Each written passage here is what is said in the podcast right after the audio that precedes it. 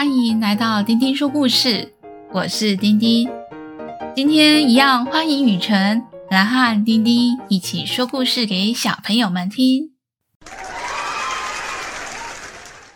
大家好，我是雨辰。上一集讲到东东侦探和助手小西来到了奥赛美术馆，听到腊肠狗馆长大发雷霆，因为梵谷的话《龙和尚的新叶》图中的两个人竟然不见了。今天要讲的故事是《东东侦探》第二章《星空下的梵谷》下集。东东侦探和助手小溪会发生什么事？究竟真相又是什么呢？小朋友们准备好了吗？开始听故事喽！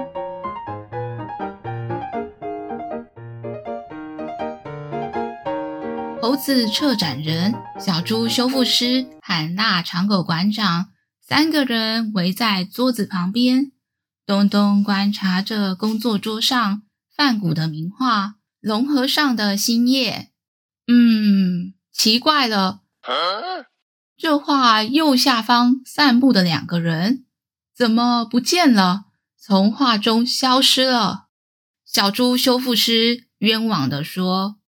昨天我照着腊肠狗馆长的意见加强修复画作，当场可是腊肠狗馆长和猴子策展人都在场，我们都确定没有问题，才把画装进乌龟箱的。小西疑惑地问：“乌龟？乌龟在哪里？美术馆里为什么会养乌龟？为什么画要跟乌龟放在同一个箱子？”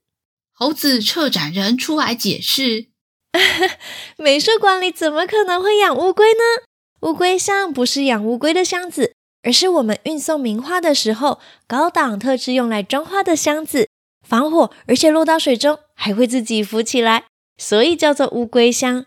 这次的乌龟箱是腊肠狗馆长特别从荷兰运过来的，以确保梵谷的画作在运送过程中全程都是高规格的安全标准。”腊肠狗馆长觉得不耐烦地说：“哼，在荷兰，我们运梵谷的画只能用乌龟箱，奥赛美术馆却一个乌龟箱都没有。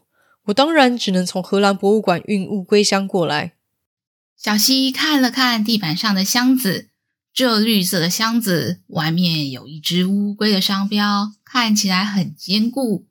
箱子里面看起来是柔软的保护材质。猴子策展人也坚定地说：“腊肠狗馆长和小猪修复师说的没错。昨天装进箱子前，我们三个人都一起确认过了，画作是没有问题的。”腊肠狗馆长抱着怀疑的态度说：“我是有确认过画作当场没问题，但我可不能保证小猪修复师有没有用过什么奇怪材质的颜料，例如过了一天才会变色起变化的颜料。”我当初看小猪修复师修复的品质，就知道不妙，一点都不专业。小猪修复师对着腊肠狗馆长不满地说：“真是太荒谬了吧！我修画都修了好几十年了，你的指控对我来说真是莫大的耻辱。最后离开画的人也不是我，我完成工作以后就回家了。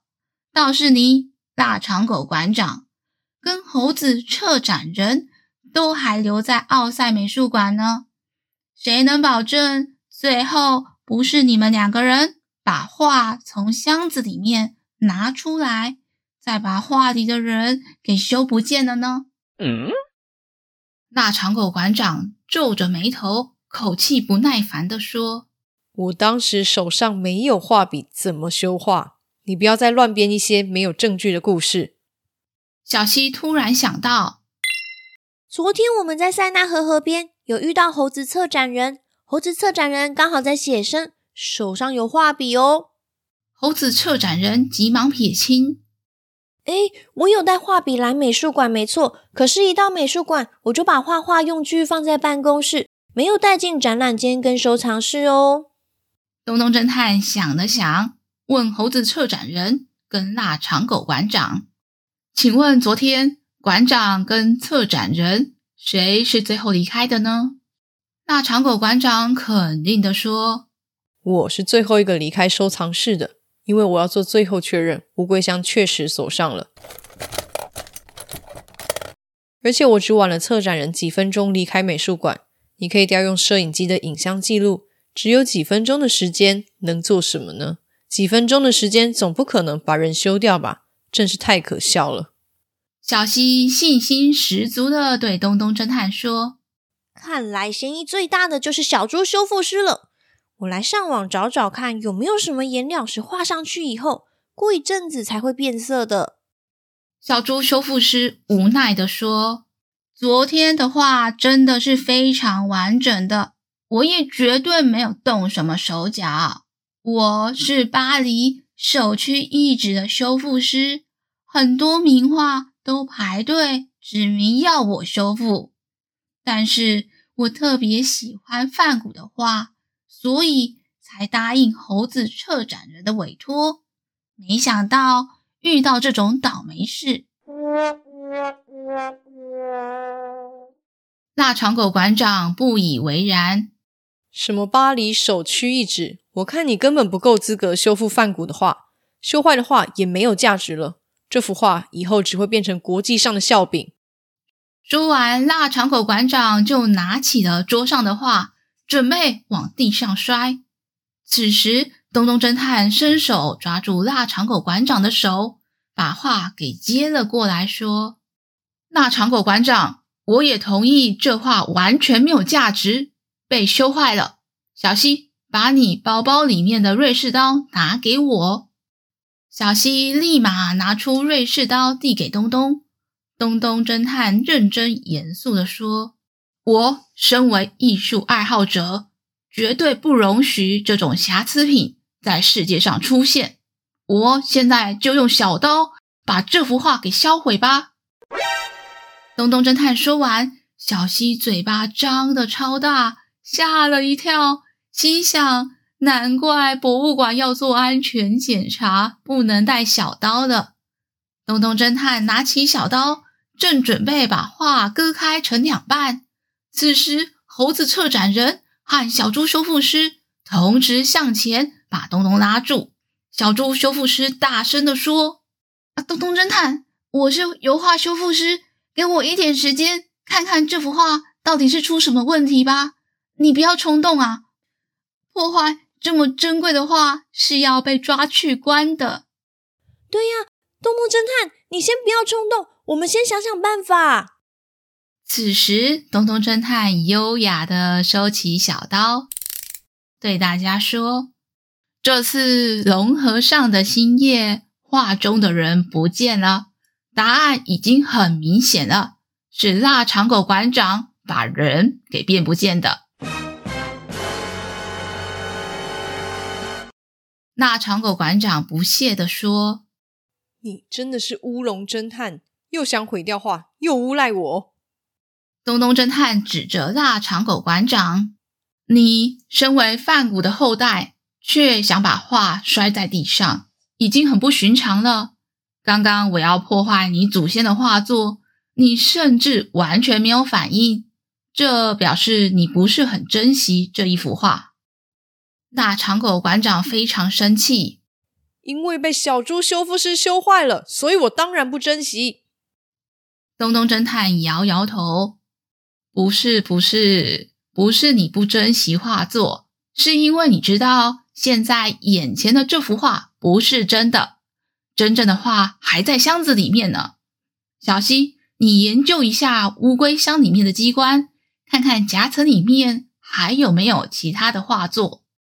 小希研究了一下乌龟箱，把可以拿下来的保护海绵一一拿下，果然看到在箱子的最底部出现了一幅一模一样的龙和尚的新叶。全部的人都愣住了，而且这一幅龙和尚的新叶右下角有两个人。东东侦探说：“因为乌龟箱是腊肠狗馆长带来的，里面的机关他都非常清楚。腊肠狗馆长又是仿梵谷画的高手，所以来巴黎前模仿画了一幅龙和尚的新叶，而且故意不画人。”装在乌龟箱里面，带来奥赛美术馆。昨天离开前，用了一点时间把真假品调包，让大家误以为假的作品才是梵谷的真画。哦。小西说：“东东侦探，刚刚内部的夹层我也都把指纹搜集好了，可以等待巴黎的警察来检查，看看是不是腊肠狗馆长的指纹。”腊肠狗馆长干笑了几声，呵呵。我准备十分齐全，但是却没有算到现场会来了一个侦探。的确，你说的都对，这桌上的画不是范谷的画，是我画的。小熊先生觉得不敢相信，可是这次的范谷联展，腊肠狗馆长也是大力支持，努力促成这次的活动，怎么会演变成这样呢？腊肠狗馆长说：“我非常喜爱我祖先范谷的画，所以努力想要成为一个画家，并争取当上荷兰博物馆馆长。因为荷兰博物馆里有最多梵谷的画作，我可以在荷兰博物馆里看着梵谷的画，认真研究他的一笔一画。但唯一的缺憾，竟然是我最喜欢的作品《龙河上的星夜》，竟然不在博物馆的馆藏里。”小猪修复师疑惑地问。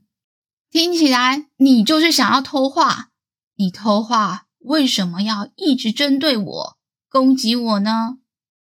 腊肠狗馆长义正言辞地说：“我为了维护梵谷的画作，合作了很多修复师，办了许多研讨会，让大家对修复梵谷的画作有更多的知识和讨论。但是没想到，我最喜欢的画要修复，还是被你这个没有被我认可过的小猪修复师。”我策划了这次的事件，就是要告诉大家，选择好的修复师有多重要。猴子策展人摇摇头，对腊肠狗馆长说：“啊，腊肠狗馆长，没想到你不仅要偷画，还想嫁祸于小猪修复师。还好有东东侦探的帮忙，让我们马上知道事情的真相。接下来只能把你交给警方来做后续的处理了。”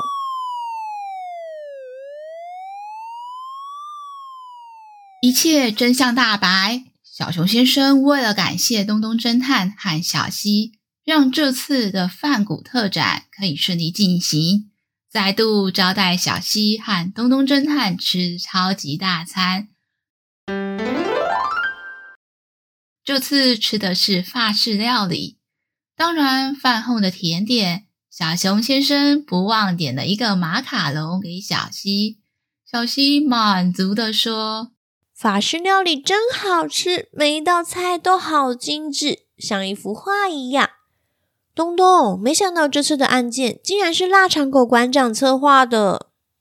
东东说：“腊肠狗馆长的确对饭谷的画有很高的热爱和坚持，但是他的方法是不对的。喜欢一样东西不一定代表要占为己有，因为喜欢饭谷的画。”让梵谷的画作在美术馆中展览，有更多人欣赏，也是一种支持啊！而且腊肠狗先生对小猪修复师有很多偏见。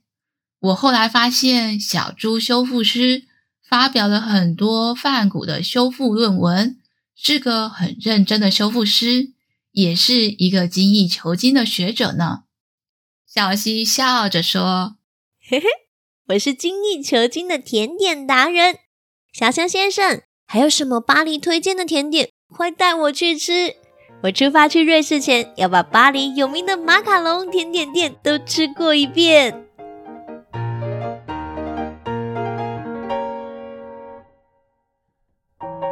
乌龟箱好特别哦，这是我第一次听到乌龟箱。如果没有听故事，还会以为是养乌龟的箱子。原来乌龟箱是专门来包装画作的箱子啊！丁丁阿姨是台湾知名画家陈澄波的粉丝，因为常常会追踪陈澄波的画作，看陈澄波的展览，所以知道在台湾陈澄波基金会会用乌龟箱来包装运输陈澄波珍贵的画作，也是从陈澄波的油画修复资料。阿姨才知道，原来历史悠久的名画都需要进行保养跟整理，修复师就像画作的魔术师一样。哇，原来名画的保存需要专业修复师的帮忙。今天的故事就先讲到这里，下一集的故事是瑞士的侦探故事。说到瑞士，瑞士有很多山环绕，跟台湾很像。丁丁阿姨非常喜欢雨辰有一集介绍宜兰太平山的影片，其中翠峰湖的极尽山境。让人看了真的觉得好平静哦！